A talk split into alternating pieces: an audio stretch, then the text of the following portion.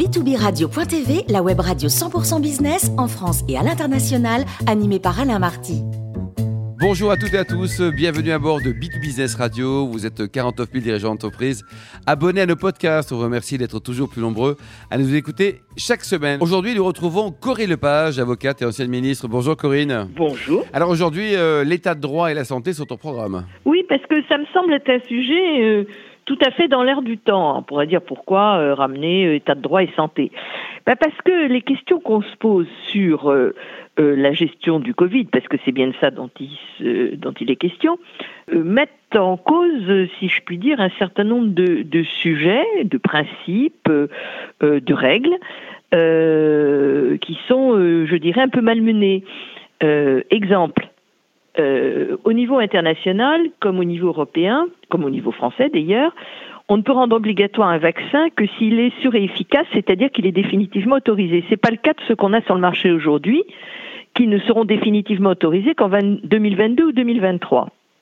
Pourtant, il y a un certain nombre d'États dans le monde qui le rendent obligatoire et nous, le ministre de la Santé a dit qu'on était, avec le pass vaccinal, dans une quasi-obligation. Voilà. C'est pas tout à fait l'état de droit. Euh, lorsque euh, on fait des discriminations entre euh, citoyens, bah, c'est pas tout à fait l'état de droit. Voilà. Alors la question c'est est-ce que ce que nous vivons rebat en quelque sorte les cartes quant aux principes qui doivent être appliqués? Pourquoi, Corinne, la question se pose-t-elle? Ben, la question se pose parce que précisément on est confronté à quelque chose qu'on n'a jamais eu, qui est une épidémie, une pandémie de cette ampleur au niveau planétaire et que euh, il y a à la fois le souci de faire marcher la machine économique, le souci de protéger la santé, surtout avant tout le souci de ne pas faire exploser notre hôpital qui est en très mauvais état. Et euh, tout ceci euh, amène euh, à avoir une attitude un peu cow-boy, je dirais, à l'égard d'un certain nombre de principes. Alors, en quoi, Corinne, la pandémie a changé la donne? En quoi? Bah parce que ces sujets-là, on ne s'était jamais posés sous, sous cette forme-là. Question des vaccins obligatoires, c'est question qui est connue depuis très longtemps. Euh, il y a des gens qui n'aiment pas les vaccins, il y a des gens euh, qui sont pour les vaccins. Moi, personnellement, euh, ça ne me pose pas de problème particulier, dès lors que ce sont des vaccins bien connus et autorisés de manière définitive. Là, on est sur quelque chose qui est quand même, assez nouveau.